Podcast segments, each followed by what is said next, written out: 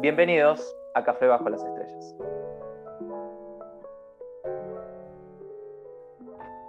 Estamos nuevamente en nuestro segundo episodio en esta reunión que vamos a tratar de hacer por ahí, tal vez, no sé si semanal, pero de la forma más seguida que, podamos. Estoy otra vez con un querido amigo que espero sea, sea mi co-conductor durante mucho tiempo. Andrés. ¿Qué tal, Pablo? ¿Cómo estás? Un gusto estar otra vez acá en este segundo podcast. Bueno, hoy vamos a tener unos temas, un tema interesante que lo estuvimos hablando, digamos, siempre lo hablamos durante las salidas. Este, digamos, es la, la cuestión del color de las estrellas, tanto cuando miramos por los telescopios, cuando ponemos el ojo en el ocular o en las mismas fotos que hemos sacado. Sí, totalmente. Eh, la verdad es que, bueno, para los que recién se están eh, metiendo al podcast, recién nos están empezando a escuchar, eh, estamos con esta idea de tratar de tener invitados en, cada programa y en este caso tenemos una invitada muy especial que esperamos nos saque, saque varias dudas que tenemos cada vez que, como bien dijiste, que vamos al campo, cada vez que miramos el cielo nos hace, hace preguntarnos tantas cosas que bueno, podemos estar horas hablando de esto. Pero bueno, si querés eh, comentar algo en especial, querés, no sé, hablar de algo en particular, puedes hacerlo, o si querés, podemos largar directamente con nuestra invitada. No, sí, lo que podría comentar, digamos que las estrellas que vemos son siempre de color este, o blancos, azules, rojas, que también vemos estrellas de carbono que yo he visto también, digamos, en la constelación de, Orión. Este, pero bueno, vamos a dejar que se explaye, digamos, acá nuestra invitada. Dale, dale, dale, buenísimo.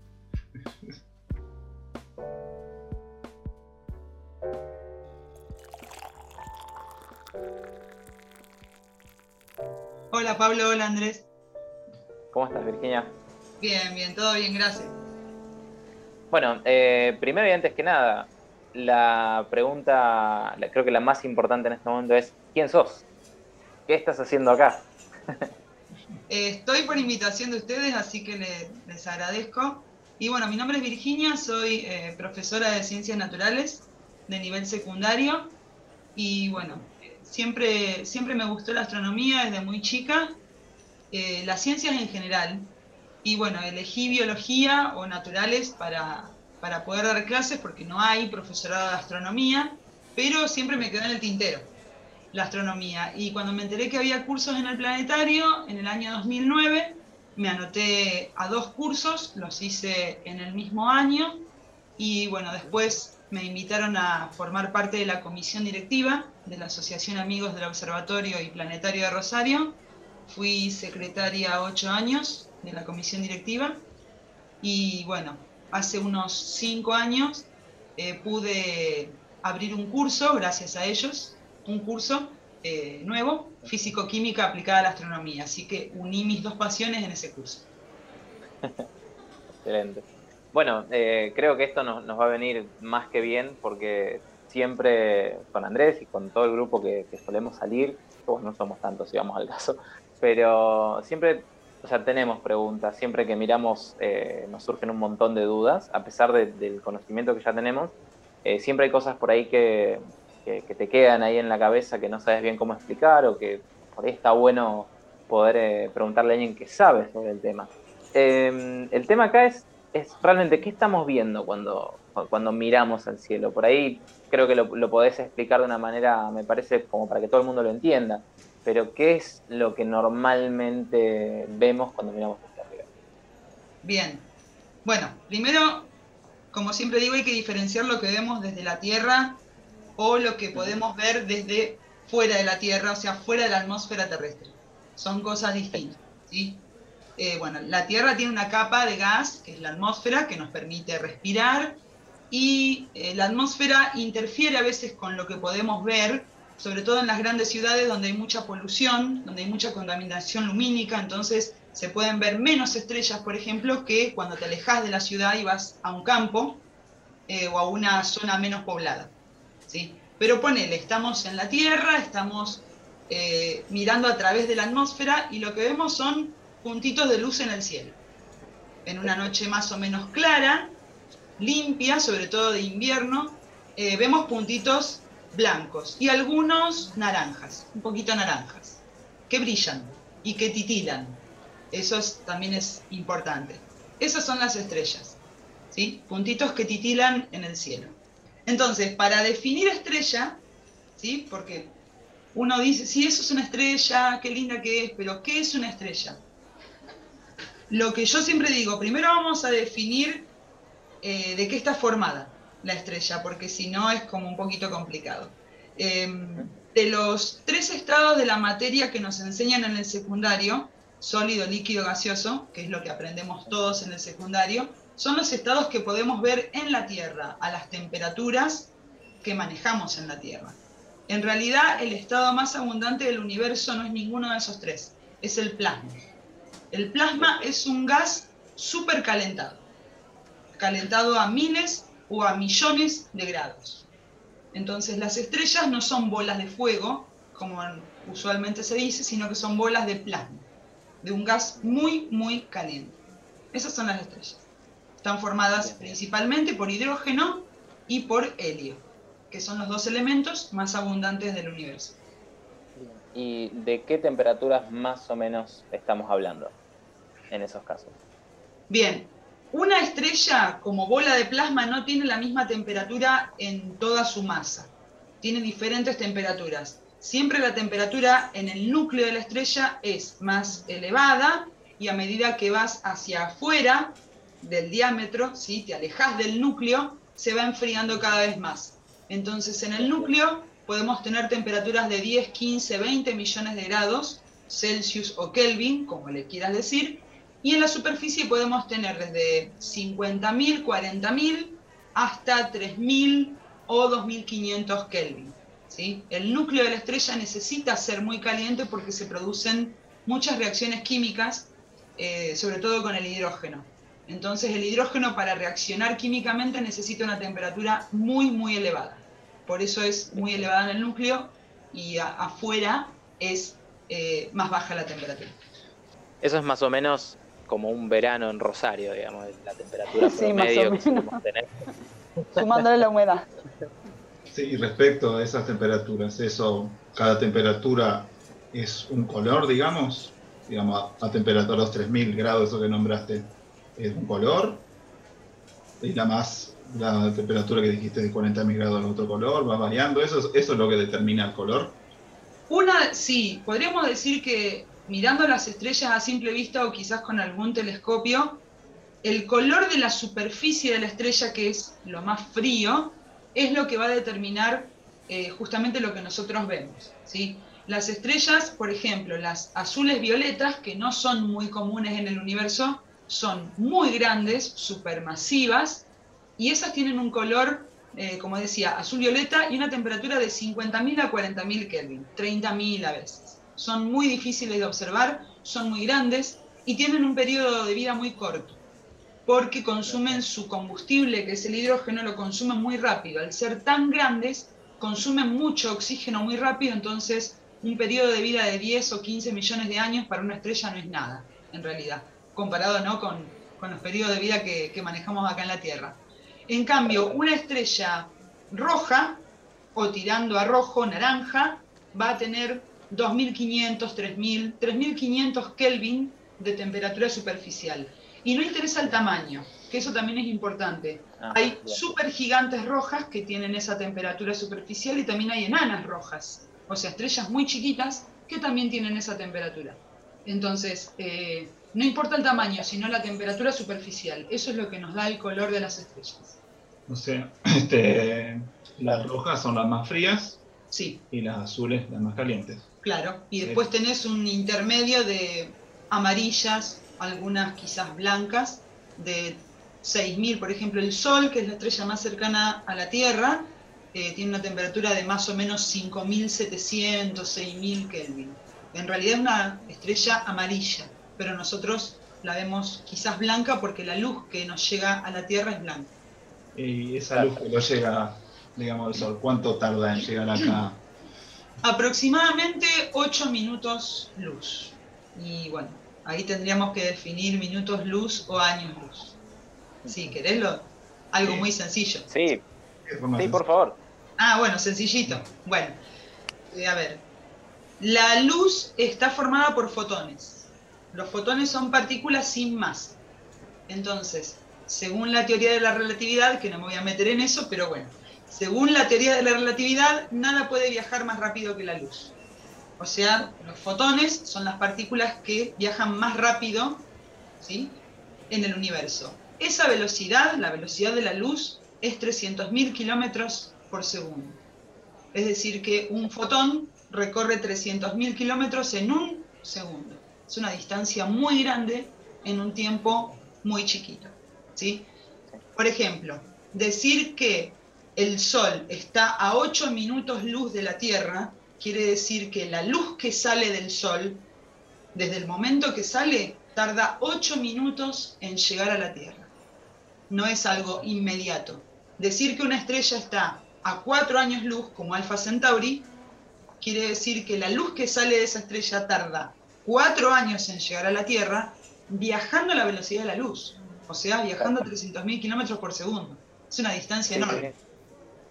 Bueno, ahí justamente tenemos eso que, siempre hemos conversado, la, parte por ahí, no sé si llamarla romántica o qué, pero esto de cuando estamos fotografiando el cielo nocturno, por ahí en realidad estamos fotografiando justamente el, el pasado. Muy loco de pensarlo, simplemente. Es muy loco, sí, y es verdad, cuando miramos al cielo miramos al pasado. Como la luz tarda un tiempo en llegar hasta la Tierra, la luz es información y esa información tarda un tiempo en llegar a la Tierra. Entonces, puede pasar, y ha pasado, que nos llega luz de estrellas y nosotros vemos en el cielo esa estrella, pero quizás ya no está más esa estrella. Quizás explotó como supernova, pero hasta que nos llega la información esa, va a pasar todo ese tiempo que es la distancia que separa a la Tierra de esa estrella. Entonces en realidad estamos mirando el pasado y no el presente de la estrella. Cuando sacamos fotos con nuestro sensor en la cámara, estamos captando fotones que teóricamente ya capaz que no existe más de dónde, la fuente de dónde salió. Sí, es como decían ustedes que se dijeron, muy loco esto. Sí, sí, sí, sí, totalmente. Em, vos sabés que justamente em, todo esto que comentaba también Andrés, el tema de la temperatura, de cómo eso influye con el, con el color de la estrella y demás, eh, es loquísimo porque, o sea, muchas veces uno está tomando una foto y, de golpe te encontrás con que, está bien, esto ya por ahí es más eh, fotográfico, pero dependiendo del balance de blancos uno puede también cambiar eh, los colores mismos de la estrella, por más de que no sea por ahí muy fidedigno, pero haciéndolo correctamente eh, es loquísimo, porque de golpe te encontrás con estrellas que tienen un color totalmente diferente a otras, y te encontrás muchas veces cuando empezamos a hacer zoom, ya en, video por ahí, o con la cámara conectada a un telescopio, cosas por el estilo, que nos encontramos con estrellas de un montón de colores pero al mismo tiempo nos encontramos con estrellas que están eh, parpadeando de una manera impresionante. No sé si, si, por ahí podés comentar un poco sobre este tema, si nos puedes dar una idea de por qué suceden estas cosas. Em, sí, bueno, te puedo dar una idea porque yo de fotografía eh, poco y nada. Eh, no, no, olvídate, olvídate de la parte de fotografía. Ah, está, está. Sí, las estrellas en realidad, bueno, como te dije, a través de, de, la atmósfera nosotros vemos que titilan, ¿sí? como que parpadean constantemente. Esa es una de, las diferencias para eh, justamente eh, decir eso es una estrella o eso es un planeta. Muchas veces confundimos las estrellas con planetas y el brillo no es igual, el brillo es totalmente distinto. El brillo de un planeta es fijo, es como una luz en el cielo que no titila, no va a titilar. En cambio, las estrellas sí. Aparte de que es un, efecto atmosférico, las estrellas, imagínate que como te dije antes, son bolas de plasma. O sea, ese gas está súper calentado y hay un montón de reacciones químicas que hacen que las estrellas tengan, por ejemplo, erupciones o eyecciones de masa coronal. Entonces, todos esos movimientos que en realidad si vos la ves es como una bola de fuego, es como una bola de fuego. Ves eh, remolinos ¿sí? en la superficie y todo ese brillo que nos llega eh, es como que va parpadeando y eso es lo que te puede llegar a vos, por todas las reacciones que también se producen en, la superficie. Ahora, siempre hay que diferenciar las fotos que vos podés tomar desde la Tierra a las fotos que vos ves, por ejemplo, en Internet, en las páginas de los telescopios, que están por fuera de la atmósfera, que tienen una visión mucho más limpia, por supuesto que tienen lentes o cámaras mucho más sofisticadas, y esas fotos, según lo que sé, son sumas, por no decir apilado porque no sé si está bien, pero son sumas de un montón de fotos que se sacan y después balancean los diferentes colores, porque esas lentes toman, eh, a ver, toman distintas frecuencias de la luz. Entonces después se suman todas esas fotos y sale una foto preciosa con muchos colores y demás. Eh, tengo que decir la verdad, yo he visto fotos de ustedes chicos y he visto fotos de, de otras personas que sacan acá desde la Tierra y realmente a veces con el balanceo este que vos decís de blanco, o de colores, a veces como que se van mucho y es como que la foto sale muy pintada y vos decís, ¿esos colores realmente existen en el universo? Y yo, eh, desde mi desconocimiento total de la fotografía, digo, no, está muy como muy explotada de colores, en realidad no es tan así el universo. Los colores son más tenues, eh, desde mi ignorancia total, son mucho más tenues. Sí, sí, Le puede dar un color determinado porque, bueno, ya te digo, por la frecuencia que, captan las cámaras, por los elementos que, despiden las estrellas, pero no tan explotado de colores y de cosas muy, de colores muy, muy intensos, en realidad. Claro, sí, sí, es que terminan, eh, hay, muchos fotógrafos por ahí que se, copan con eso y con el, con el tema de, bueno, uno de nuestros amigos siempre jode con ese tema de, que hay mucha gente que se copa con las pinturitas. Eh, y es real, es real, o sea, yo siempre, hace poquito incluso eh, saqué un video sobre eso explicando de cómo por ahí nivelar el balance de blancos para que la foto esté pareja, para que la foto cuando vos la tomes sea una foto no en blanco y negro, pero acercar a un tono bastante parejo, en todo sentido, bastante gris, eh, que es por ahí similar a lo que se suele hacer cuando uno filma. Eh, cuando uno filma en, en, un formato en crudo, en un formato en RAW, eh, normalmente el video, si vos lo ves así como está, eh, me parece que no tiene color. Con el tema de la fotografía, yo puntualmente trato de editar las fotos de esa forma, justamente, para que ningún color se superponga con otro y que cuando vayas a editar puedas editar correctamente, o por lo menos eh, de una forma balanceada. E-, es muy gracioso por ahí porque por ahí uno em-, empieza a hablar de ese tema y, y, yo puntualmente lo que dije fue nivelar el balance de blancos, cuando el balance de blancos, que es lo que te determina así muy muy sencillamente te determina el tono de la foto general, eh, es, medio, es medio hasta tonto casi se diría, podría decirlo, porque uno en teoría lo está sacando y en teoría tendría que salir bien de entrada, pero dependiendo de lo que estamos haciendo y dependiendo aparte de lo que después podemos hacer en edición, hay gente que se va de mambo eh, y están en todo su derecho si vamos al caso. Pero es como también vos decís, uno por ahí no ve esos colores a simple vista. Eh, me acuerdo puntualmente el año pasado, en un momento habíamos logrado ver Andrómeda en video y estábamos viendo como una especie de, halo de luz medio verde eh, que después en las fotos no lo, no, lo ves de esa manera, no, no, lo terminás viendo así. A veces lo, lo puedes ver mejor o lo puedes ver peor, pero los colores eh, es un tema muy, muy complicado. Hay mucha gente que, se zarpa bastante con esto. Eh, pero bueno, es cuestión de encontrar un balance, tratar de no irnos por ahí por... artística también ahí también la terminación, cada uno lo ve a su manera, digamos, como que hay una hija, pero bueno, cada uno tiene sus gustos. Sí, es que es, un tema re interesante cuando lo pensás, porque ya de por sí estamos haciendo una foto y estamos revelando, estamos, eh, estamos permitiendo que se vea algo que a simple vista no lo vemos. Entonces, ¿cómo podés desde un punto de vista mm, por ahí objetivo decir esto es así? Esto realmente es así. Parámetro Claro. Eh, un poco en cada uno a, su criterio. Sí, totalmente, totalmente. Eh, pero bueno, volviendo por ahí al tema ese de, los colores y demás, eh, ¿hay alguna forma por ahí de, distinguir las, las estrellas por el tema de los colores? ¿Hay alguna forma por ahí de clasificarlas? Sí, sí, las estrellas tienen diferentes clasificaciones según, por ejemplo, como te decía antes, según la, temperatura superficial, se clasifican eh, de diferente manera, desde las más calientes, que son las azules violeta, hasta las más frías, que pueden ser las rojas o las enanas marrones. y en el medio tenés una gama también de, clasificación entre blancas, amarillas y, demás. Eh, siempre hay diferentes, ya te digo, clasificaciones, pueden ser por el tamaño, se pueden clasificar por eh, la masa de gas que las inició, que eso también es muy importante. En realidad, la masa gaseosa que inicia una estrella es lo que te va a decir cómo va a ser la vida de esa estrella y cómo va a terminar. Es uno de los parámetros fundamentales. Más allá de que si tiene estrellas compañeras, eh, la velocidad de rotación de esa masa de gas que va a encender la estrella, bueno, hay varios, varios parámetros, pero la masa de gas inicial es fundamental y si vos sabés eso, vas a saber cómo va a terminar esa estrella.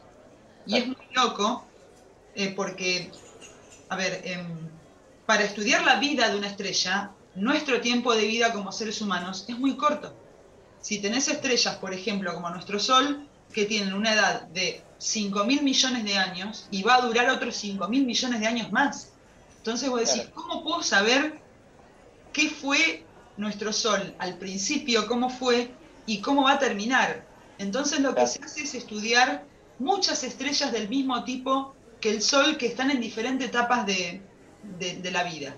Entonces, eso es lo que se estudia, o en cúmulos también, eh, o sea, un conjunto de estrellas, se estudian diferentes etapas de la vida de las estrellas. Entonces así se sabe cómo empezó nuestro Sol y cómo va a terminar, porque si no nuestro tiempo de vida, ni siquiera como seres humanos, como humanidad, nos da para estudiar la vida de una estrella.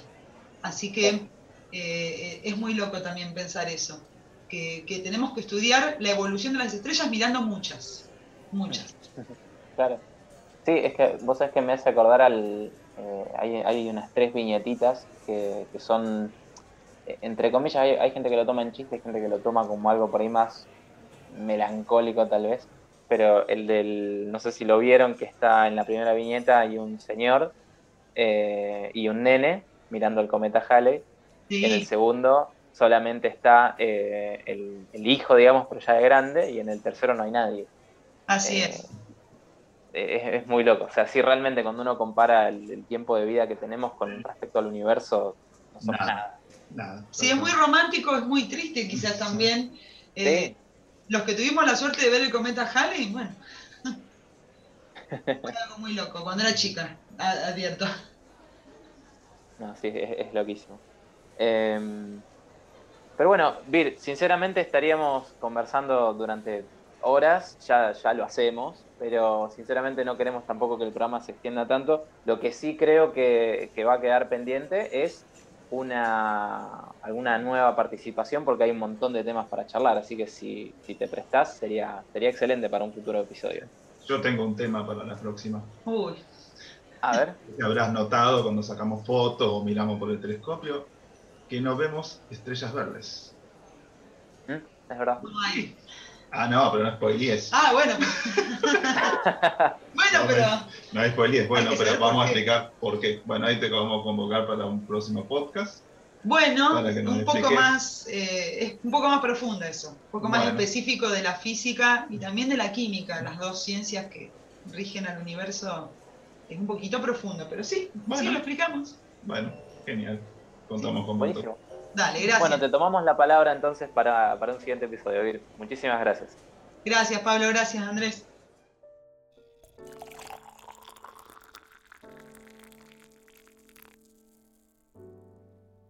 Bueno, hemos llegado al final de este segundo episodio. Le agradecemos eh, con muchísimo cariño a Virginia por haberse prestado para, para bueno, poder charlar un ratito de estos temas que tanto nos apasionan.